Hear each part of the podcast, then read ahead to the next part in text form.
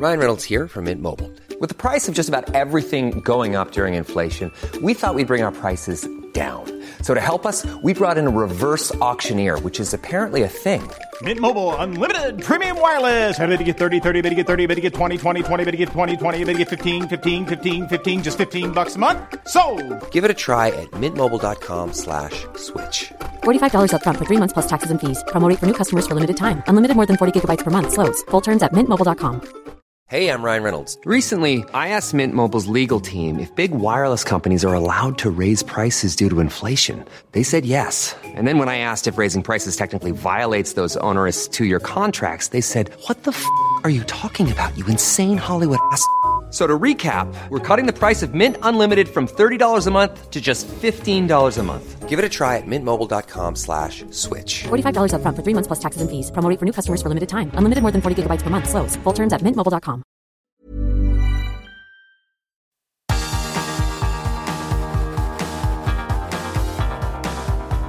Universo Premier, tu podcast de la Premier League.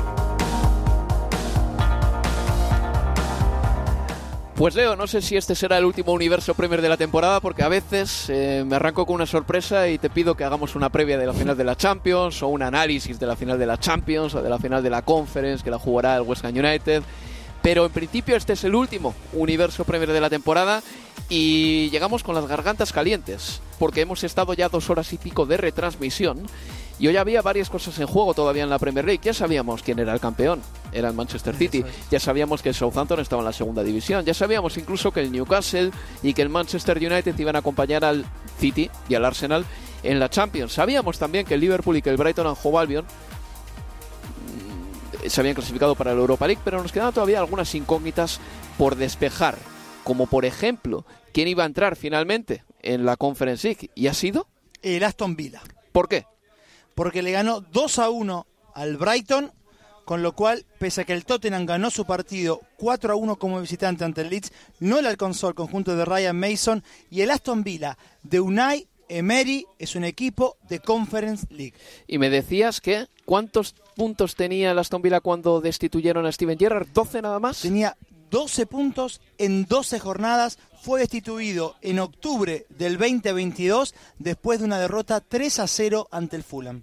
Lo que significa que con Unai Emery el Aston Villa ha conseguido la friolera de 49 puntos, que no está nada mal. No está nada mal. Y al final ha terminado séptimo en la clasificación con un más 5 en el diferencial de goles y lo importante del día, Leo. Lo importante, la madre del cordero, realmente por el motivo por el que estamos hoy aquí. O sea, aparte de, eh, de que tenemos que ser profesionales hasta la última jornada, lo que de verdad importaba hoy era quién bajaba a la segunda división del fútbol inglés. Y ya tenemos a los tres que han descendido y a los tres que ascienden a la Premier. Jugarán la Championship la próxima temporada el Southampton, el Leeds y el Leicester. Y ascienden el Burnley, que ya lo sabíamos, el Sheffield United y el Luton Town, que lo hizo ayer mismo. Ganando por penales 6-5 en Wembley, la definición por el eh, tercer puesto de ascenso a la final del playoff ante el Coventry City, el Luton Town que va a jugar por primera vez la Premier League, el Luton Town que en el año 91 firmó desprenderse la Division One para crear la Premier League, pero no llegó a jugarla, ¿por qué? Porque descendió esa misma temporada. Descendió en la 91-92 y recién ahora, 31 años después, se da el gusto de conocer de qué va eso de jugar la Premier en un estadio que para ingresar hay que meterse por entre los patios de las casas de los vecinos. Bueno, ese estadio van a visitar los equipos de Premier la próxima temporada y el Coventry City se queda con las ganas, no logra el ascenso desde el año 2001. Luton para mí había sido un aeropuerto hasta ayer. Para mí, Luton era un aeropuerto nada más. Es aeropuerto al que yo no quería ir, además, porque vivo en el oeste de Londres y queda demasiado lejos de casa. A partir de ahora, es un lugar al que peregrinar, Leo. Es un lugar al que peregrinar. Por cierto, si pensáis que estamos hablando a velocidad 0,5 o algo por el estilo, y no a la velocidad normal, es porque queremos ser súper precisos en los datos. Y ya os los hemos dado todos. El Aston Villa va a jugar a Conference League y van a descender el eh, Southampton, el Leicester City y el Leeds United. El Leicester City, Leo, ha estado ahí ha estado ahí porque durante treinta y pico minutos ha sido equipo de Premier League de manera virtual, porque ha anotado primero, se ha adelantado en su partido contra el West Ham United con ese gol que marcaba en la primera parte em, a través de Harvey Barnes, pero es que Ducuré cuando ha marcado el gol del Everton ha cambiado las tornas por completo porque el Everton dependía de sí mismo. Si el Everton ganaba, se quedaba en Premier League. El empate de, del Everton, si sucedía, le daba la chance de permanencia al Leicester. Sucedió durante ese tiempo que vos marcabas a partir del gol de Harvey Barnes, pero Ducuré le dijo que no a la ilusión, a la esperanza de este Leicester. Tuvo chances el Bournemouth, sí, claro, la ilusión existía en el King Power. Otra vez Jordan Pickford, y digo otra vez porque la temporada pasada es verdad que los goles de Richarlison eh, es lo que terminan ganando la, plana en la permanencia de aquel Everton de, de, Frankie Lampard, pero es que Pickford fue fundamental en el cierre de, la temporada 21-22 para dejar al Everton en Premier. Y hoy lo termina haciendo nuevamente, negándole una volea al Bournemouth ya sobre el cierre del partido, que era gol y si era gol significaba la permanencia del Leicester y el descenso del Everton. Bueno, el eh, próximo año el Everton podrá decir que va a jugar su temporada número 70 de manera consecutiva en la élite del fútbol de Inglaterra, Álvaro. Así es, y el Leicester City desciende después de nueve años en la primera división del fútbol inglés. A ver, la noticia de la temporada es el descenso del Leicester City. Aparte de lo bien que lo ha hecho el Arsenal o de otro triunfo más del Manchester City, el hecho de que un equipo de que haya ganado la Premier League, además siete años atrás, descienda, es un notición, porque estamos hablando de un Leicester City que no tenía una plantilla muy distinta a esta, eh, cuando por ejemplo hace dos años ganó la FA Cup. Eh, es realmente eh, la consecuencia de, de una temporada muy regular, todo lo que hemos visto sobre el verde este año del Leicester City, tú me lo explicabas en la previa del partido del Leicester contra el West Ham United, ha sido la constatación de que es un equipo muy regular, que no tenía un patrón muy claro de resultados, que de repente tan pronto te daba una buena racha eh, como eh, te daba esta última. Es que ha ganado un partido de los últimos 16 y así ningún equipo se queda en primera división. Pero también creo que desde la pretemporada ya el mensaje era pesimista. No sé si Brendan Rogers o la afición del Leicester terminó embebida de mm, esa especie de, expectativa que se genera cuando el resto de equipos fichan y tú no que yo creo que al final eh, lo que genera es eh, una falsa ilusión de que tú lo estás haciendo muy mal en verano y el resto de equipos muy bien. Eso que se dice ahora de he ganado el mercado de fichajes. El Leicester City en el mercado de pases apenas trajo nada. Este verano, de hecho, perdió a Michael, que para mí fue una de las grandes pérdidas porque se quedó con, sin un buen portero hasta que Iverson empezado a jugar. Pero el mensaje de Brendan Rodgers ya desde el mismo mes de agosto era de un pesimismo que para mí no se correspondía con el buen equipo que creo que tiene el Leicester. Baja un equipo con una buena plantilla. Estamos hablando de que tiene a Madison, a Nacho, a un Jamie Bardi que yo creo que es aprovechable todavía. Centrales como Oye, Johnny Evans y Bud eso lo han hecho bastante bien. Eh, Harvey Barnes es un extremo que ha marcado 13 goles, que tiene mucho mérito. O sea, hay plantillas bastante peores en la Premier League. La del Leicester no estaba para bajar y el mensaje pesimista que empezó a impregnar al equipo del, mes de agosto me parecía que no se correspondía con la realidad. Una plantilla que no, que no estaba para bajar porque en las cinco temporadas anteriores no había dado, ningún indicio de, la decadencia que terminó siendo la, la 22-23, eh, porque en dos oportunidades de esas cinco temporadas que, menciono estuvo a nada de clasificar a la, a la Champions League. Y la pasada temporada, por ir, si querés, el antecedente más cercano, en definitiva, terminó octavo. Insisto, y yo concuerdo con vos que la salida de Schmeichel es la que más golpeó a este equipo. Porque con eh, Ward y con Iversen no terminó encontrando nunca a un arquero que, que pudiera ganarle puntos como lo hacía Casper Schmeichel. Bárbaro. Ahora bien, no es esa eh, la justificación para decir, eh, para hablar del descenso de, del Leicester, que tenía y, que sigue teniendo en su plantel futbolistas de muy buen pie. Lo de Tillemans, eh, realmente, sobre todo después de aquella FA Cup, estaba para. Y el último verano, se hablaba de Chelsea, se hablaba del Arsenal. Digo, estaba claro que parecía que se iba Tillemans. Hmm. Y finalmente se quedó. Y, cuando vos pensás en la mitad de la cancha con, con Tillemans, con, con Madison, con Harvey Barnes, con Ienacho, que tiene, verdad, es un futbolista de muy rachero, tiene periodos buenos con periodos de, intrascendencia absoluta o de irregularidad, pero que te puede hacer ilusionar. Timothy Castañe, eh, para mí, ha sido siempre por lo menos un lateral eh, confiable. Eh, Luke Thomas lo ha hecho bien cuando le ha tocado. Drew Brujol es un futbolista joven y que también tiene y que también tiene proyección. Yo coincido que era muy difícil pensar que podía sucederle esto a este Leicester, a este Leicester esta temporada y que quizás ese pesimismo de, de Brendan Rodgers era exagerado y terminó impregnando a un club de una negatividad que no, que no tenía razón de ser, por lo menos al arranque de la temporada. Parecía en un momento que enderezaba el barco, porque es verdad que en las primeras ocho fechas había sacado apenas un punto y era el último de la Premier, y ya en ese comienzo se hablaba de la salida de, de Brendan Rodgers, pero cuando se jugó la, fecha número 8 hubo un parón internacional y a la vuelta de ese parón el Leicester lo enderezó. 16 puntos de 24 y después del Mundial otra vez eh, la desazón y un periodo de, muy, poca cosecha de puntos. De hecho no volvió a ganar hasta el mes de, febrero el, eh, el, Leicester después de que terminó el, Mundial. Pero Brendan Rodgers no entiendo por qué esa ne negatividad al comienzo de la temporada y sí es verdad que hubo muchos o varios momentos en los que hablamos pudo haber sido el último partido de Rodgers, pudo haber sido y sin embargo allí estaba hasta prácticamente el, me, el mes de febrero. Siete puntos de 48 eh, para terminar la temporada. Así no se salva nadie, No. Leo, no se salva absolutamente nadie. Es un equipo que ha estado en descenso durante buena parte de la campaña, ¿eh? todo hay que decirlo también. De hecho, el Leicester City, para que nos entendamos, para que veamos el nivel de estrés al que ha vivido sometido y el poco respiro que ha tenido, no ha estado entre los 10 primeros de la clasificación en toda la temporada.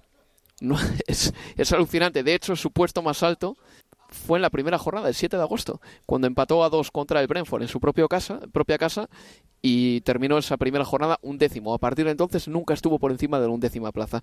Se salva el Everton, un Everton que tampoco está como para presumir de nada, no. ni, para, ni para ir luciendo chapa por la vida, ni para besarse el escudo, ni para echarle en cara a nadie, nada. Porque hay que decir que esta temporada ha sido francamente deficiente. Es verdad que mmm, se ha sacado dinero con la venta de Anthony Gordon, que imagino que será una de las mejores cosas que haya hecho el Everton en esta temporada, de sí. verdad te lo digo, pero al equipo le sigue faltando gol, le sigue faltando creatividad. Es un conjunto que por lo menos ahora tiene un entrenador que tiene las cosas claras, que no pasaba con Frank Lampard, pero ahora la duda que me asola es, ¿se va a quedar Sondage como entrenador? Porque ya en la previa, eh, antes del partido contra el Bournemouth, que termina ganando por 1-0 y que le salva al equipo, en la previa le preguntaban a Sondage por su posible marcha, porque empieza a circular el rumor de que podría irse, de que sus métodos no han terminado de convencer, no sé cuánto de cierto hay en todo esto. Oye, pero si tienes un entrenador que más o menos tiene las ideas claras y que ha hecho un equipo, no sé, dale confianza y dale un delantero o permítele por lo menos tener 10 jornadas a Calvert Lewin para ver hasta dónde puede llegar el Everton con Sondage, ¿no? Y además, teniendo en cuenta que la llegada de Dyche fue con el equipo en, en, zona de, de, descenso y con el único objetivo de permanecer en Premier. Ese objetivo lo logró John Dyche. Y es un hombre que tiene las cosas muy claras, que es un entrenador eh, honesto, que da gusto muchas veces eh, realmente eh, escucharlo, no estamos acostumbrados a, tanta sinceridad y alguien que realmente entiende la posición que ocupa y que, entiende, lo, decía él, que esto al final del día es, es, un negocio y que si los clubes hacen sus provisiones él lo entiende y no se siente tocado ni mucho menos. Yo consigo que para mí debieran darle la oportunidad a Sondage, que al final del día logró el objetivo, que era este, la permanencia, y en ese camino, en su debut, por ejemplo, le ganó al Arsenal de Miguel Arteta. Y un triunfo que para mí al final del día cuando vemos hacemos las cuentas lo termina dejando más en Premier que el triunfo ante el Bournemouth el 5 a 1 al Brighton, al Brighton. Sí.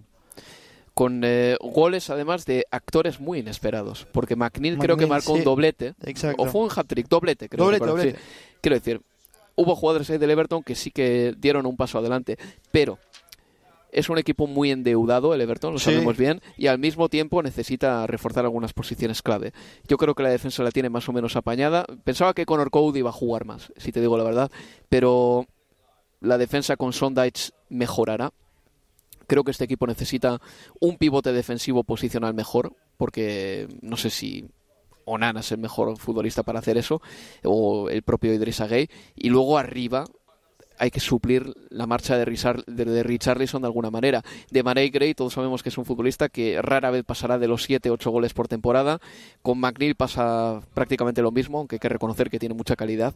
Hay que conseguir que haya más fuentes goleadoras en el equipo, porque incluso hoy viendo el 11 del Everton antes de jugar contra el eh, Bournemouth, yo te decía, es que va a jugar arriba con Iwobi, con McNeil y con Demaray Gray. Eso no es una amenaza de nada. Son futbolistas que rara vez pasarán de los 10 goles en una temporada. Pero además tiene que hacerlo teniendo en cuenta la crisis financiera que atraviesa. Es un club endeudadísimo y que está en construcción de su nuevo estadio. Claro. Y por eso también era tan importante el hecho de permanecer en, en Premier con un estadio que está previsto se inaugure para el comienzo de la próxima temporada, la 24-25. Aunque podría retrasarse por esta cuestión de que no están los fondos que creían que, que podían llegar a tener a esta altura. Por lo menos la construcción está atrasada, se estima entre 3 y, y 4 meses, de donde creían que iban a estar a día de hoy, finalizando la temporada 22-23. Entonces habrá que ver eh, cómo hacen si, los refuerzos son inteligentes, pero está claro que un goleador hace falta porque Dominic Calvert-Lewin está teniendo muchos problemas con, con las lesiones. Eh, yo creo que si estuviera sano Carlos Lewin, no sé si es una garantía, pero si es un futbolista que podés confiar en que, en que termine la temporada en, en dobles dígitos, pero no funcionaron los, los reemplazos que fueron a ver eh, quizás monedas al aire, como lo de Neil Maupay, que llegó de, del Brighton, pero Muy que, mal ese que no, fichaje, no, no, muy no- mal. no anduvo para nada. Y después los futbolistas que vos nombrabas son en general futbolistas que pueden colaborar, pero son futbolistas de banda y sin mucho vínculo con el gol, como los que como los que recién eh, eh, repasabas. A mí Onana la, la temporada de él me pare- no no me pareció tan mala o no tan, o no o quizás era de los que se salvaba en parte en este conjunto de del Everton. Yo creo, insisto con esto que para mí John Dash el Ever- la dirigencia debiera la oportunidad de seguir Sí. siendo el entrenador Coincido. lo tomó, antes repasábamos do- cómo tomó el equipo Emery, bueno, y, y John Dice toma el equipo con eh, el Everton 19 en la tabla y a dos puntos del descenso. Bueno, lo deja en Premier y dos puntos por encima de esa zona de, de permanencia. Al final del día, el objetivo de, de John Dyche está cumplido. Ha sufrido, ¿eh? El Everton. Sí, ha sufrido bueno, eso sí. muchísimo y salió de puestos de descenso, Leo. Es que esto se dice rápido. Salió el 8 de mayo. Oh. El 8 de mayo salió de puestos de descenso y se ha mantenido ahí en la, diez, en la decimoséptima plaza, eh, agarrado, aferrado a ella, con uñas y dientes. Mira, del mismo modo que te preguntaba el otro día, ¿con qué te quedas de este largo periplo de Southampton en primera división, ahora que ha bajado? Es que ni siquiera te voy a preguntar con qué te quedas del Leicester City, porque todos lo sabemos. Claro. Todos lo sabemos. Es una auténtica pena que haya bajado este equipo. De verdad, es para emocionarse. Eh, campeón de la Premier League en 2016, con una alineación que recitamos de memoria. No te la pregunto, pero sé que me la podría recitar de memoria. No te iba a decir, hagamos el ejercicio para ver. Venga. Schmeichel. Al Brighton. No, Simpson. Simpson. Sí. Simpson. Eh, Yo, te completo, yo te completo. Wes Morgan. Porque me la sé. Wes Morgan, Robert Hood y mm, Fuchs, Christian Fuchs. Eso es.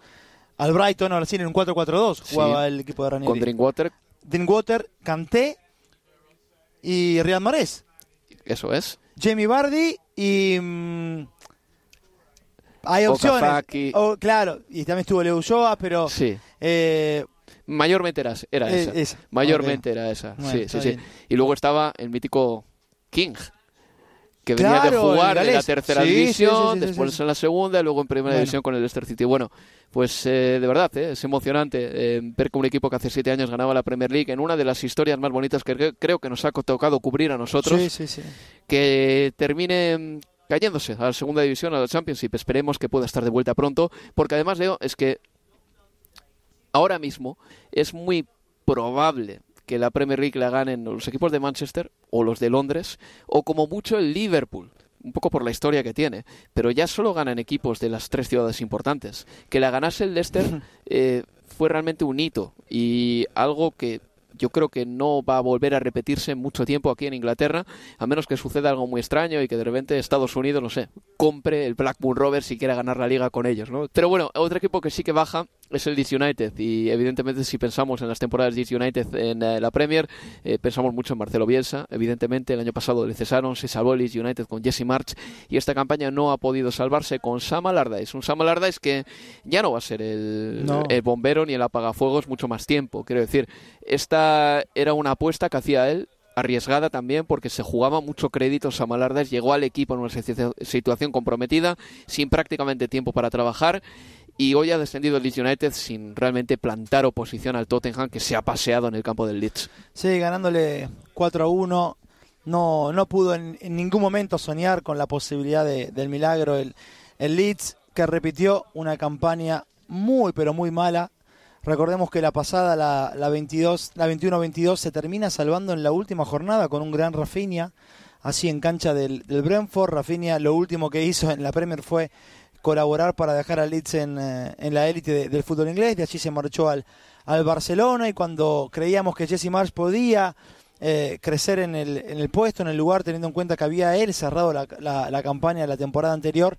Finalmente no, no sucedió y, y duele porque el Leeds finalmente pasó de, del sueño de Bielsa y, y, lo que ilusionaba y cómo unió a toda una ciudad y cómo lo llevó de la Champions y finalmente el regreso a la Premier y ese primer año de Bielsa en Premier que fue espectacular. Daba gusto ver jugar al, eh, al Leeds, aún en la derrota siempre daba gusto sí. ver jugar al, al, al Leeds al terminar ver cómo el manotazo ahogado terminó siendo Sam Allardyce por, por cuatro partidos. Hablaba al final de cuentas de, de, un club un poquito a la deriva también en materia de dirección deportiva, con Víctor Horta que también fue, fue echado. Y, y, veremos qué decisión toma Radrizzani, porque se hablaba en muchos momentos de la posibilidad de, de inversiones de los dueños del San Francisco 49ers de los Estados Unidos, con lo cual estaba siempre latente la posibilidad de que Radrizzani venda al Leeds y teniendo en cuenta ahora que, que, va a estar en la Championship la próxima temporada quizás eso se, se acelere o, o, no, lo sabremos eh, luego, pero bueno, no, no va a ser fácil para, para Leeds, veremos también cuántos futbolistas de este plantel se terminan eh, marchando. Eso te iba a decir también, porque tiene buenos futbolistas y el Leeds United es un equipo que evidentemente va a captar la atención de muchos ojeadores que mirarán al Leeds y dirán, mira, han sido una verbena defensivamente, el equipo que más goles ha encajado de toda la Premier League, pero al mismo tiempo tiene a muchos jugadores que marcan muchos goles, sí. porque tú miras que el Leeds United está descendido y tiene a tres o cuatro jugadores que eh, tienen unas cifras goleadores, goleadoras realmente buenas que realmente les capacitan y les, eh, eh, diría yo, que les eh, respaldan para quedarse en Premier una temporada más seguro. Pero bueno, el Leeds United desciende. Además, le ha ganado hoy el Tottenham, que se va sí. a quedar fuera de puestos europeos. Y esta para mí es una de las noticias de la temporada, porque era una temporada que empezaba con un Tottenham a quien no dábamos favorito para pelear por la Premier, pero decíamos, si alguien se despista, si el Liverpool y el Manchester City se despistan, ahí va a estar el Tottenham con Antonio Conte intentándolo. No ha sido así. No. El único que ha dado la talla esta temporada de verdad, porque a Son le quito de esta ecuación, porque ha tardado en empezar a marcar muchísimo, es Harry Kane. El Cuti Romero después del Mundial no ha sido el mismo, Leo. No, no, para nada. Eh, Hugo Lloguis, el guardameta, se ha tenido sus lesiones. En el centro del campo la lesión de Bentancur hizo muchísimo daño. Y luego Harry Kane es el único que ha mantenido un nivel de solvencia y de productividad goleadora fuera de toda duda. Es que termina la temporada con 29 o 30 goles. Eh, un fantástico lo de, lo de Harry Kane. Una vez más, otra temporada más. Daba pena la, la, la jornada pasada cuando... 30. 30 goles. Es, de no estar Haaland estamos hablando de otra vez de, de Harry Kane. Pero bueno, claro, lo, lo terminó pagando 36 goles Erling Haaland, pero es que haber quedado a tan solo 6 goles de Haaland es tremendo también.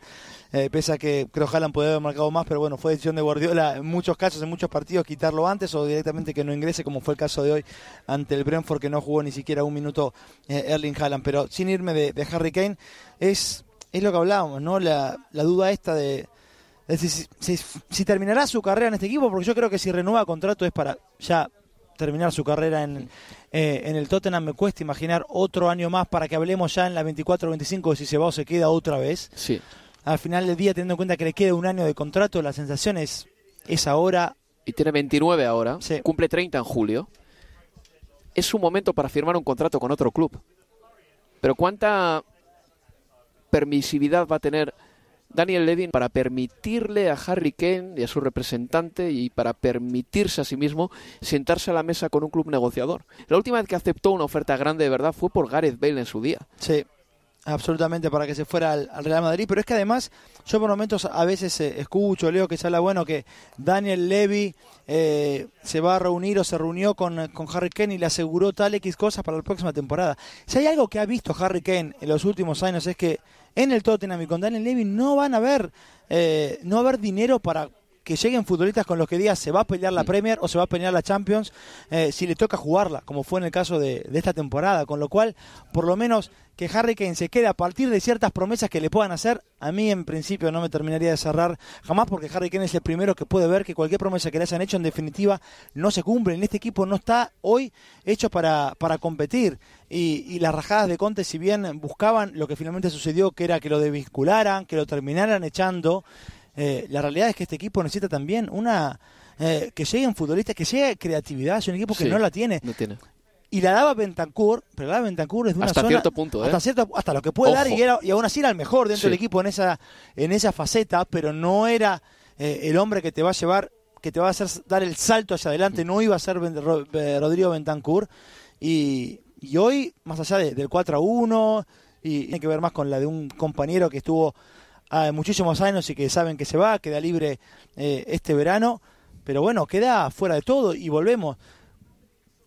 ¿De qué manera va a generar ingresos el Tottenham estando fuera de Europa para que lleguen esos futbolistas con lo que puede prometerle a figuras como Harry Kane que esta temporada sí, esta temporada sí se arma el equipo pensando en, eh, pelear en grandes, porque en general desde la desde la salida de, de Pochettino cuando se pensó en grande, se pensó en grande en términos del entrenador, pero no se reforzó el plantel al nivel de los entrenadores que querías tener. Pero una cosa, Leo, eh, me parece a mí que este Tottenham eh, no está a la vanguardia de nada en este momento, ni se anticipa a nada que le, que le pueda acontecer. Porque mira, si tú quieres traerte al mejor entrenador posible para la próxima temporada, tráetelo cuando todavía estás clasificado para la Europa League, cuando todavía tienes opciones de entrar a la Conference. Pero ahora cuando vayas a ir a por él este verano, el no jugar en Europa, eso va a disuadir a muchos entrenadores que preferirían fichar por un equipo que va a estar en Europa la próxima temporada.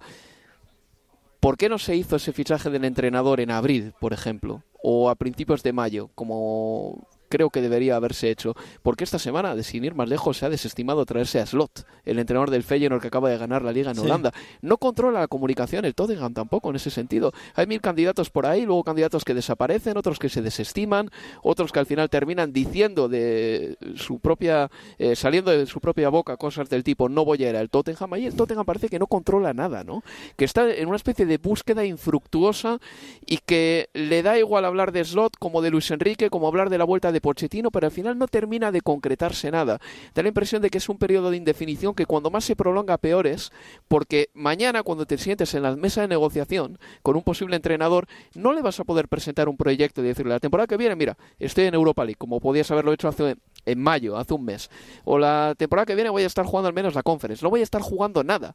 Ahora tienes peor poder de captación que el año pasado. y además ya no solo el daño de los nombres que se mencionan y que finalmente dicen no, al Tottenham no voy, o incluso adelantan decir, en realidad no hubo ninguna conversación para evitar que se conozca que el entrenador dijo que no, como fue el caso de, Nagelsmann, y también me, llama la atención los nombres que no suenan. O sea, ¿por qué el Tottenham no se lo pone cerca de, de, Roberto de Chervi. Si es justamente un entrenador que le daría todo lo que quiere el hincha del Tottenham, que es buen fútbol, un fútbol ofensivo, bien jugado, que Roberto de Chervi con un Tottenham fuera de Europa pudiese decir que no, porque con el Brighton sí va a jugar, es otro tema, pero bueno, me sorprende que no esté ni siquiera en la conversación. Pues sí, no, no descartemos que esté, ¿eh? de todas maneras, pero el Brighton al jugador por lo menos ahora puede decir, mira, el año que viene juego en Europa, tú no. Una pausa y seguimos en Universo Premier. Finding your perfect home was hard, but thanks to Burrow, furnishing it has never been easier. Burrow's easy to assemble modular sofas and sectionals are made from premium, durable materials, including stain and scratch resistant fabrics. So they're not just comfortable and stylish, they're built to last. Plus, every single Burrow order ships free right to your door. Right now, get 15% off your first order at burrow.com slash ACAST. That's 15% off at burrow.com slash ACAST. Hey, I'm Ryan Reynolds. At Mint Mobile, we like to do the opposite of what Big Wireless does. They charge you a lot we charge you a little. So naturally, when they announced they'd be raising their prices due to inflation, we decided to deflate our prices due to not hating you. That's right. We're cutting the price of Mint Unlimited from $30 a month to just $15 a month. Give it a try at mintmobile.com slash switch. $45 upfront for three months plus taxes and fees. Promo rate for new customers for limited time. Unlimited more than 40 gigabytes per month. Slows. Full terms at mintmobile.com. Universo Premier tu podcast de la Premier League.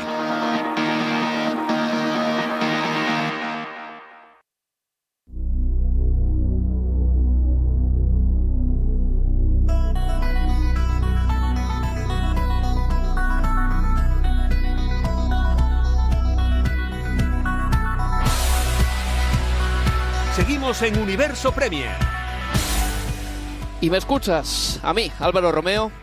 Estoy acompañado hoy de Leo Bachanian, como casi siempre. Bueno, ya hemos repasado lo que ha deparado la pelea por evitar el descenso. Al final han caído la segunda división del fútbol inglés el Leicester City y el Leeds United y se queda en Premier un año más el Everton. Decía Leo que serán ya 70 temporadas consecutivas en primera división o 73 años, porque mm, no se corresponden los años y las temporadas por el tema de la guerra. Es que durante los años de la guerra no se jugó a fútbol aquí en Inglaterra.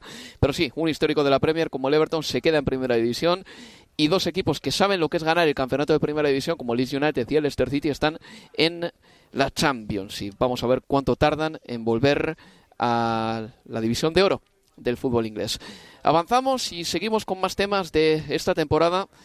Ha sido una campaña con tres líderes, una campaña que ha tenido como líderes al Tottenham en la primera jornada nada más, al Arsenal durante gran parte de la temporada y el Manchester City que ha sido el equipo que ha ganado finalmente el campeonato, un Manchester City que ha ganado otra liga más, la tercera liga consecutiva. Mm, solo que al cierre de esta temporada, Leo, me parece que el Manchester City es más favorito para ganar la próxima Premier que lo que me parecía la pasada campaña, cuando el Liverpool le peleó la liga hasta el final. Me da la impresión de que este año el Manchester City tiene muchas más bases que el resto para empezar la 23-24 como máximo favorito. El año pasado el Liverpool se lo peló hasta el final, como te digo, y daba la impresión de que el Chelsea o el Tottenham iban a estar ahí, por lo menos complicándoselo, poniéndole las cosas difíciles al City. No ha sido así. Cuando empiece la Premier el año que viene, yo creo que el City va a ser el grandísimo favorito para ganar la próxima campaña, una vez más, porque además es que Guardiola es Mister 90 y pico puntos, que eso es algo que no podemos soslayar no hay un solo entrenador que le aguante en ese pulso durante muchas temporadas. Y Klopp al final tampoco ha podido. No ha podido, bueno, Mr. 90 se quedó en 89 en esta temporada. Sí, pero claro, porque ganó la liga con antelación. Por ¿eh? eso, claro, que fue a Brighton algo más relajado y habiéndose tomado todo el alcohol de Manchester, no lo digo yo, lo dijo, no, pero lo dijo Pep, lo dijo él en conferencia. Nos tomamos todo el alcohol de Manchester y con lo cual estaba orgulloso de lo que de la presentación del equipo en, el empate ante el Brighton y hoy, bueno, fue fue derrota ante el ante el Brentford, pero también con, con muchos cambios y pensando además el próximo sábado, el 3 de junio, hasta la final. La primera final de FA Cup, primera vez enfrentándose el clásico de Manchester en una final de, de FA Cup. Y una semana más tarde, claro, queda el, premio, el premio mayor que es la final de, la Champions League en, Estambul ante, ante el Inter. Yo coincido que pensando en la 23-24, el City parte como máximo favorito, a no ser que de acá a agosto, eh, porque a ver, yo insisto que el Liverpool no lo vamos a tener eh, tan lejos como, como, lo tenemos hoy, fuera de, Champions. Yo creo que el Liverpool sí va a pelear arriba, definitivamente son a Champions, pero tengo la sensación de que si llegan dos o tres futbolistas, sobre todo en la mitad de la cancha, para reforzar, teniendo en cuenta que el trabajo adelante lo han hecho ya, eh, el Liverpool puede, puede pensar en, volver a ser el que fue de la mano de, de Klopp y el resto es una gran incógnita, porque el Manchester United también necesita muchos refuerzos. Eh, lo del Chelsea, bueno, lo hemos hablado. Imagínate, después de la debacle total, la máxima decepción de la temporada en la Premier, como ha sido eh, el conjunto de, de Stamford Bridge, quede para la próxima temporada, difícil saberlo que mejore y sí, uno cree que sí, pero que mejore a la altura de estar peleando con los equipos que venimos mencionando, lo creo bastante menos. Hay dos candidatos eh, a ser el equipo más mejorado del año. Eh, ese ranking que existe en el tenis, el Most Improved Player of the Year, uno es el Liverpool y otro es el Chelsea, evidentemente para la próxima temporada. Yo creo que son los grandes candidatos. Pero yo al Liverpool sí que le veo el año que viene peleando por la segunda plaza cuanto menos. Eh, tú dices bien, Leo, que es verdad que necesitan eh, centrocampistas como el Comer, eh, sobre todo cuando Badgetich y Curtis Jones y Harvey Elliott son todavía jugadores jóvenes que no pueden aguantar seguramente una temporada entera con toda esa presión. Mira, el otro día en, un grupo de, WhatsApp con unos colegas argentinos alguien puso una nota que, que, daban como seguro el pase de, de Alexis McAllister al Manchester City. Pero la fuente es cuando Fidedigna no, nada que ver con eso, no es es la eh, fuente es eh, la fuente es eh, arroba 003.4 que te dice que se ha confirmado que McAllister va al Manchester City. O sea, el, periódico con el que te envuelven el Fish and Chips tiene más credibilidad. Sí. Y yo, pero igual, más allá de eso, comentaba, ah, a, mí me gustaría verlo en el Liverpool. Y, muchos decían, ¿pero por qué? Si Manchester City, Guardiola, campeón de, de la Premier, tricampeón, van por todo. Y yo decía, porque el Liverpool va a hacer una renovación en esa zona donde Alexis es un enorme futbolista, va a jugar más, va a jugar más y mejores minutos y va a ser importantísimo porque no ese futbolista ideal o uno de los futbolistas ideales es una zona en la que necesita gente de esa jerarquía. eh, en el Manchester City, además teniendo en cuenta cómo lleva Pepe en general los futbolistas que, que recién llegan, que no los Sí. intenta aclimatar, los hace un periodo más lento, y porque hay grandísimos futbolistas también. Los Maceras, sí. Y porque segundo se queda es la zona McAllister y porque sigue estando De Bruyne y porque habrá jóvenes que, que tendrán también más minutos todavía. Yo decía, a mí McAllister, si tengo que elegir dónde me gustaría verlo, como un neutral, ¿por qué no en Anfield? En esa reconstrucción que necesita el Liverpool. Yo creo que McAllister sería titular instantáneamente en el Liverpool, pero, y no estoy, eh, no sé, eh, congeniando con tus amigos argentinos a tus espaldas, y no estoy haciendo un llamamiento de amistad, eh, Vos simplemente... también leíste al arroba 0023 eh, con un Eh, huevo de foto. El, el usuario arroba 003 McAllister tiene razón en una cosa. Es que Gundogan y Kevin De Bruyne superan con crece los 30 años. Y yo creo que ahí el Manchester City dentro de poco tendrá que empezar a plantearse qué interiores quiere tener para los próximos años. Porque Phil Foden cada vez queda más claro que no es un interior, es un extremo. Em, Calvin Phillips como mucho, como muchísimo, es un sustituto de Rodri. Y Bernardo Silva es el único interior en una buena edad que tiene el Manchester City ahora mismo. Eh, entonces ahí sí que puede eh, haber eh, una transacción que le interesa hacer al Manchester City y McAllister tiene que ser uno de esos jugadores que eh, por narices eh, por lo menos eh, esté eh, bajo el seguimiento de, de- de- del Manchester City, de Pep Guardiola, porque es muy bueno, está en la Premier League y además es que en el Brighton sabemos que las nóminas no son excesivamente abultadas. Absolutamente. Y además, hoy una situación que es extraña. El llanto de McAllister confirma que se va. Hmm. O sea, no, no hay que esperar eh, realmente a, a ver la foto. Esperaremos la foto oficial para ver dónde se va. Hmm. Pero el llanto de McAllister, el abrazo a los compañeros, el consuelo que había hoy eh, en Villa Park después de la derrota con su gente era la de quien sabe que se va, que fue su último partido y por eso la, la, la emoción realmente. Pero, pero bueno, es una, donde, se- donde vaya, si se queda en la Premier, va a ser un, eh, un, un gran refuerzo. Y me quedaba con lo de con lo de Phil Foden, porque cuando comenzó a jugar y jugar, porque de vuelta, obviamente Pep lo, lo llevó de, de a poco a, a, a Phil Foden, se hablaba de la posibilidad de que sea el, el futuro David Silva, y Para Pep no estaba convencido de eso, y a la vez fue quedando claro con el correr de los años, y sobre todo hoy, ya cuesta pensar que vaya a modificar el perfil demasiado, ¿no? Y ya está más hecho, ya pasó los 20 años, ya lleva cinco temporadas en, en la élite de- del City y va quedando claro que David Silva, no sé, no va a ser, o por lo menos no aparenta, que terminará siendo quizás un mejor Leroy Sané del que fue Leroy Sané mismo. Algo así, algo así, así, pero sí. me cuesta imaginarlo eh, siendo el creativo y el, y el futbolista que fue David Silva, que en su momento pensamos que podía serlo quizás Foden. Es que tienes que pensar una cosa, que creo que a David Silva los espacios pequeños no le agobiaban. Creo que a Phil Foden le agobian un poquito. Quiere decir, cuando recibe de espalda, rodeado de gente, David Silva estaba en su salsita. Sabía perfectamente que podía controlar, que con el cuerpo, haciendo dos amagos, se quitaba rivales de encima, el- la pared lo hacía de maravilla, se tocaba el balón, se iba. Phil Foden es un futbolista muy distinto. Phil Foden es feliz, por ejemplo, teniendo un mano a mano con Robertson, como tuvo hace un par de temporadas, cuando le rompió dentro del área, pero con espacio por delante. Phil Foden es feliz en esas situaciones. David Silva no. David Silva, de hecho, yo creo que no quería muchos espacios, porque si no, el partido se le podía hacer largo y el terreno de juego se le hacía inmenso. Son jugadores totalmente distintos. A ver, mm, victoria para el Manchester City en esta temporada. Ya hicimos un programa de homenaje al Manchester City. Quiero hacer un apunte que no sé si es interesante o no, pero que desde luego está ahí. Es el hecho de que ningún jugador del Manchester City fue muy importante en la Copa del Mundo. Quiero decir que hay eh, carriles que discurren de manera paralela, pero que no necesariamente se junta, como el Mundial y lo que pasa en el fútbol de clubes. Bueno, salvo, bien, si pensás en los titulares, porque bueno, Julián Álvarez Eh, solamente tuvo un Cierto. fue estelar, Eh, pero Haaland no lo jugó, pero luego, por ejemplo, Kevin De Bruyne, Jack Grealish, No, no, sí, eh, sí, sí. fueron eh, Rubén Díaz incluso. Son menos jugadores cuando se van a su selección. Creo que son muy buenos futbolistas, todos ellos buenísimos, ¿eh? pero que en el ecosistema del Manchester City han encontrado ese lugar perfecto para pasar de ser muy buenos jugadores a ser estrellas. Creo que Pep Guardiola sí que ha creado un sistema muy bueno para todos ellos y que cuando se vaya Pep, yo tengo la impresión de que algo se va a destensar ahí, porque no es sostenible tener a eh, una generación de jugadores, una jornada entera realmente, seis temporadas sumando entre 80 y 95 puntos. Eso tiene que agotar en algún momento. Cuando se vaya Pep, igual el City gana la Champions, porque en una eliminatoria todo jugador se motiva. Pero en el día a día, yo creo que el siguiente entrenador del Manchester City no va a ofrecer las mismas prestaciones que Pep. ¿Y no crees que eso va a ser un punto importante a la hora de los refuerzos del City. Hemos escuchado mucho de futbolistas que están por firmar, futbolistas importantes con el City, y la pregunta es saber si va a estar Guardiola o no. Sí, claro. Y sabemos de Guardiola, podemos decir que va a estar la próxima temporada. Ir más allá, Sí. no, no lo sabemos.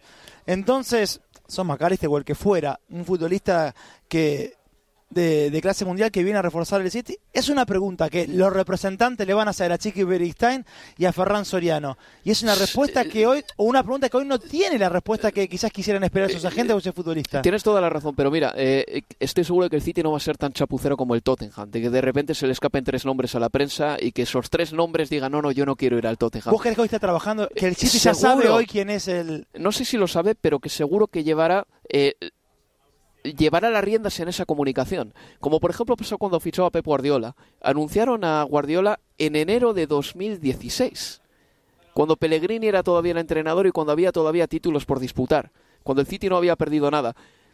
Creo que ahí el City lo hará bien porque tiene unos eh, dirigentes muy competentes, pero creo que pesará más para cualquier futuro jugador o futuro entrenador qué sucederá cuando ese tribunal independiente decida qué pasa con el Manchester. City.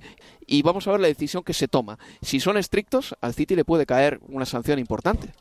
Sí. Eso es algo que queda por determinar todavía. Eso en lo que respecta al Manchester City. El Arsenal, que ha terminado segundo y ha estado la mayor parte del campeonato primero en la clasificación, ha hecho un temporadón. ¿eh? Independientemente, independientemente de lo que leáis por redes sociales, de que se, se han cagado y no sé No, qué. no, no, no, para nada. Quiero ver qué hacen en el mercado. eh, porque tienen una buena plantilla. Creo que también tienen Leo, jugadores como para vender y para traerte un estrellón que te marque la diferencia, un jugador que te transforme un poco más al equipo. Porque si vendes a Fabio, a Smith Rowe, a Enketia y a Rhys Nelson, por ejemplo, se me ocurren cuatro jugadores, igual canjeas eh, esos siete jugadores por 75, 80 kilos y te puedes traer un jugador de verdad bueno. Sí, bueno, y, y es justamente el dinero que, que en su momento se, se mencionaba, podía ser Caicedo el hombre que, que llegara al Arsenal, bueno, lo de Declan Rice que también, y yo creo que también cuando pensamos en futbolistas, pienso en el perfil de club al que podrían ir, yo pienso, pienso en Declan Rice, pienso en Caicedo y pienso en el entrenador que tiene el Arsenal y el fútbol que despliega y me parecen que encajan Sí. perfecto, que encajan perfecto, es más, yo lo creo que pensando a- en presente y futuro, yo creo que Declan Rice y Caicedo encajan mucho más en un Arsenal que en un Manchester United a día de hoy. Pero, pero bueno, este estará por verse si el Arsenal tiene esos fondos o no. Y yo creo que quizás va a ser hora de que con algunos futbolistas que han sido mucho más periféricos, como varios o casi todos los que nombraste, el Arsenal termine haciendo caja. A mí de, lo- de todos los que dijiste, uno que yo quisiera verlo y hasta con más minutos, porque cada vez que lo veo entrar rinde es Nelson, Rhys Nelson. Nelson, sí. Pero, pero bueno, es evidente que es, forma parte de ese grupo de futbolistas que en todo caso, si hay que hacer caja, puede llegar a ser utilizado. Como en Ketia también, a Sí, quien no he mencionado, pero que sí, entraría sí. precisamente en ese molde. Y bueno, Leo, ya eh, bajando escalones en la clasificación, hemos hablado ya, hicimos un programa en Newcastle el otro día, hicimos uno del Manchester United. Felicidades para ellos que han ganado la Carabao Cup, el Manchester United, digo, pueden ganar la FA Cup también. La temporada ha sido buena, una temporada difícil en la que Ten Hag salió reforzado por encima de Cristiano, no nos olvidemos de todo eso. Y el Aston Villa es el último equipo que entra en Europa. Eh, dime algo del Aston Villa en un minutito, eh, porque es un equipo que empezó la temporada muy mal con Steven Gerrard. Muy mal, con 12 puntos en las primeras 12 jornadas. Todo lo que vino de en adelante fue mérito y obra de, de Unai Emery. 18 triunfos en la temporada, 16 con Unai Emery. Tremendo, realmente lo que hizo el español en, eh, en Birmingham, lo dejó en Europa y lo dejó con una identidad además. Eh, es un equipo que, que se sabe a qué juega, que no tiene ningún problema en sacar el balón jugado continuamente desde el fondo, a veces tomando muchos riesgos, le devolvió la titularidad, la confianza y la selección, por ejemplo, a Tyron Minks, Sí. que con Cellular no jugaba. Eh, Emiliano Martínez, más allá de lo del Mundial, recobró también eh, un nivel que la temporada pasada no tuvo y, y creo que es una de las historias de, de la temporada, junto con el Brighton, con el Brentford, cuando nos vamos un poquito de, de- del top 6, ¿no? Mira que ningún jugador del Aston Villa entra en el 11 ideal que he hecho de la temporada. No, yo tampoco, eh, Pero- pero... Pero podría habérmelo planteado con un poco más de tiempo. Ahora bien, te digo que sí que entran jugadores del Brighton, que me ha encantado esta campaña, y ninguno del Chelsea, que ha sido un equipo lamentable esta temporada. Eh, no recuerdo una campaña de un equipo top tan pésima en toda mi vida, con excepción quizá del Atlético cuando bajó en el año 2000. Eh, pero te digo mi once de la temporada. Dale, vamos. David Raya bajo palos. Kieran Trippier. Saliva. Nathan Ake. Casemiro, Kevin De Bruyne, Martin Odegaard y McAllister. Erling Haaland, Harry Kane y Martinelli. Y mención especial a Mitoma, al que me duele dejarle fuera. Mitoma del Brighton. Sí, sí, sí, sí. A ver, voy con el mío, ¿te parece? Por supuesto. En el arco cambiamos. Aaron Ramsdale. El mío. No está mal. En el lateral derecho, en el lateral derecho, bueno, Trippier tiene que decir si quiere a Coach Álvaro o a Coach Leo, porque yo también lo tengo. Mis centrales, hay uno que tiene que decidir para quién juega. Yo voy con Saliva como central derecho, porque tengo un zurdo, que es Lisandro Martínez. Y después como lateral izquierdo, bueno, te soy sincero, miro mi papel y tengo tres nombres. Tengo que decidirme ya por uno. Pues hazlo ya, porque Ya, no- nos quedan ya. 10 minutos de programa. Voy con... eh, me quedo con, eh, con Sinchenko. Zinchenko. Me quedo con Sinchenko. Los otros dos que tenía eran Estupiñán y, y Rico Henry. En la mitad de la cancha, Bruno Guimaraes. Ahí diferimos. Tenías a, pero sí, Casemiro. te- tenías un, brasileño. El mío es Bruno, el tuyo es Casemiro. Kevin De Bruyne. Alexis. Ahí repetimos esos dos. Y después mi delantera es Bukayo Saka. Haaland y Harry Kane. Pero Kane un poquito por detrás de estos dos. ¿ok? Es Mucho- un 4-3-1-2. Con Kane como el enlace, el número 10. Mucho Arsenal, ¿eh? Has metido. Y tengo Saliva, Sinchenko y Saka. Sí, Y bueno, Saka. pero como te decía, podía haber sido Estupiñán tranquilamente también ahí, ¿eh? Y dejas fuera a Martin Odegaard, ¿eh? Sí, sí. Mm. Polémico. en fin, Leo, que ha sido una bonita temporada de fútbol, han pasado un montón de cosas. eh, nos olvidamos incluso de que hubo un paréntesis de 6 a 8 semanas para que se disputase la Copa del Mundo. Y se ha hecho largo, pero ha merecido la pena. Yo creo que teníamos alguna cara menos en agosto de 2022 cuando hacíamos ese primer Universo Premier con Jesús López. Pero diría que esta temporada en general hemos estado a la altura, pero quienes han estado a la altura han sido los futbolistas. Vamos a escuchar el repaso sonoro a esta temporada 2022-2023. Ahí está Kevin De Bruyne con el balón, saca el tiro. ¡Gol! ¡Gol! ¡Gundogan! ¡Gundogan! Perfecta la pelota de De Bruyne. Fácil para que Gundogan la empuje al gol. Doblete del alemán que vale un título. Porque el City es campeón por propio mérito. City 3, Aston Villa 2. Manchester City have confirmed they've reached an agreement in principle for the signing of Erling Haaland. La va a poner Haaland. Pasos atrás. Puede ser el bautismo del noruego. Ahí va Haaland. ¡Gol! Kevin De Bruyne para Haaland. Va a poner el segundo Haaland. Reitero una vez más, tres goles en su debut en la Liga de Campeones, tres goles en su debut en la Bundesliga, lleva dos en su debut en la Premier. No ha habido ningún jugador que haya superado los 34 goles en una campaña. Erling Haaland está capacitado sobre el papel para hacerlo. Y si él mismo le lleva bien en materia de, de lesiones, que ha tenido contratiempos en el, en el Dortmund, está, está para superar esa marca, sin lugar a duda. La pega Bucayo, saca. Arsenal 3, Liverpool 2. Sigue Gabriel con el balón, qué escándalo. Toca para Martinelli, puede llegar el primer tanto del partido. ¡Gol! Gabriel Jesús sigue mostrando que ha venido a este Arsenal para hacer ruido. Granit juega para Martinelli, Martinelli se escora gol.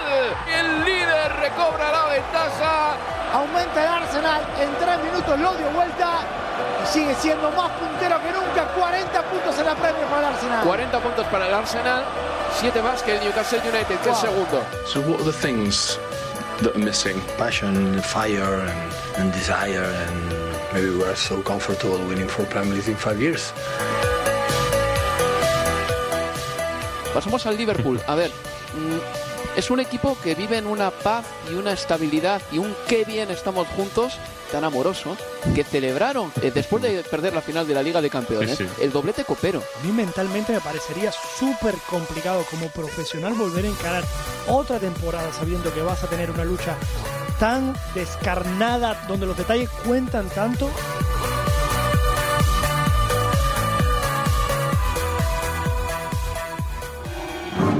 They're trying to force you out. Yes, not only the coach, but the other two or three guys there around.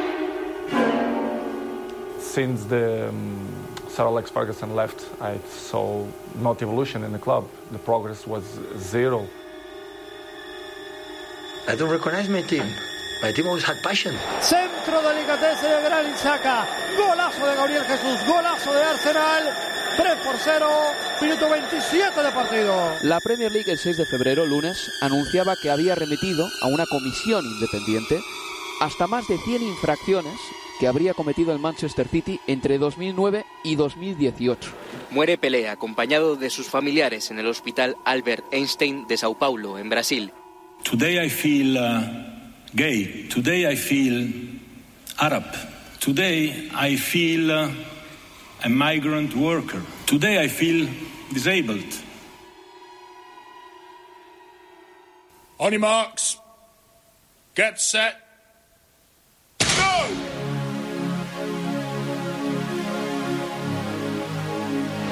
Gonzalo Montiel. Va Montiel. Montiel gol.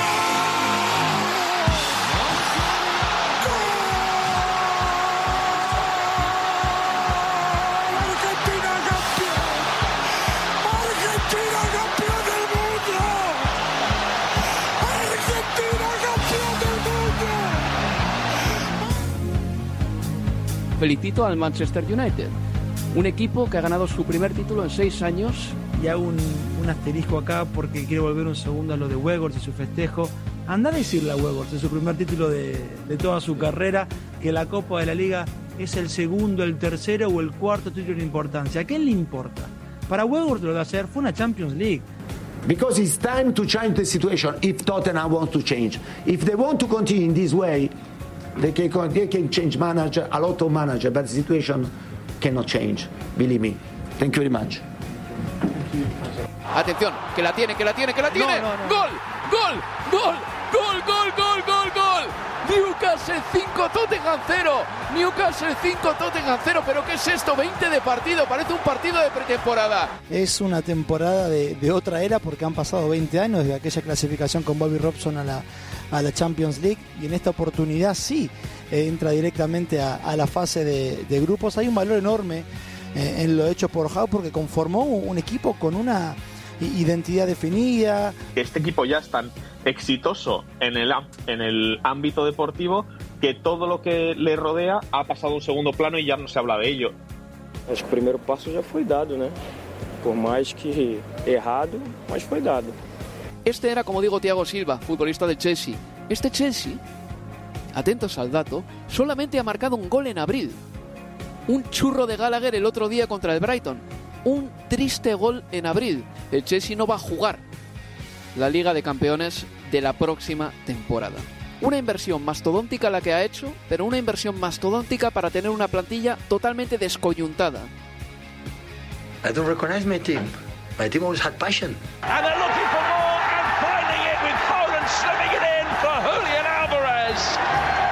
Manchester City, relentless.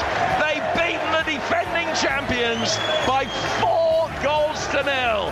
The treble chance very much alive. Manchester City through to the final to take on Inter Milan. I want it. I want it because then I think today was there, everything. Ya tenemos a los tres que han descendido y a los tres que ascienden a la Premier. jugarán la Championship la próxima temporada el Southampton, el Leeds y el Leicester. Y ascienden el Burnley, que ya lo sabíamos, el Sheffield United y el Luton Town. Y va a levantar el trofeo de la Premier League. Y Gundogan se lleva el trofeo de la Premier a las manos. Al lado de sus jugadores les señala la copa y alza al cielo el trofeo de la Premier League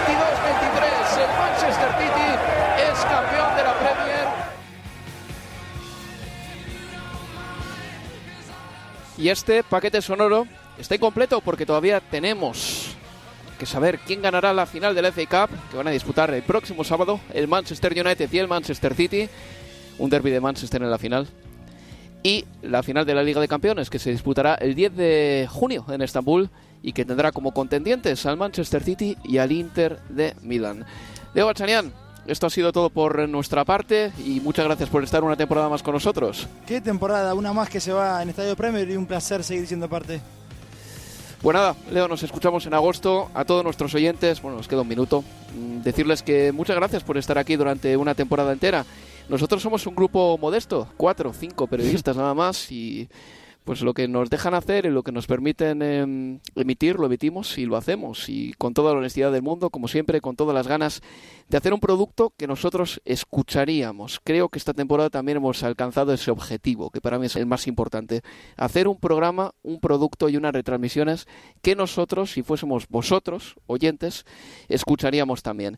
Han sido nueve o diez meses de muchísimo trabajo, pero también de un placer inmenso por sacar programa tras programa y sobre todo por divertirnos muchísimo aquí desde Londres, en nuestros estudios de Talksport, en el edificio de News UK, en la zona de London Bridge. Un abrazo, amigos, se despide de todos vosotros Álvaro Romeo. Hasta la próxima, adiós. Universo Premier, tu podcast de la Premier League.